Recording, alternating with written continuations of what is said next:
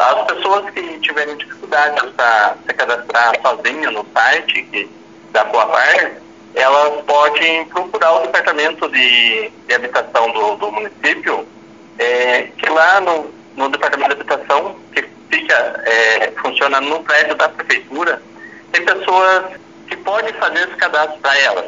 É, são funcionários da prefeitura, a Coapar tem um convênio com o município, onde esses funcionários da prefeitura têm login, senha, cadastrar no site da Coapar. É, são pessoas qualificadas, a Coapar deu treinamento para as pessoas fazer esse cadastro. Então é só procurar o departamento de habitação da, do município.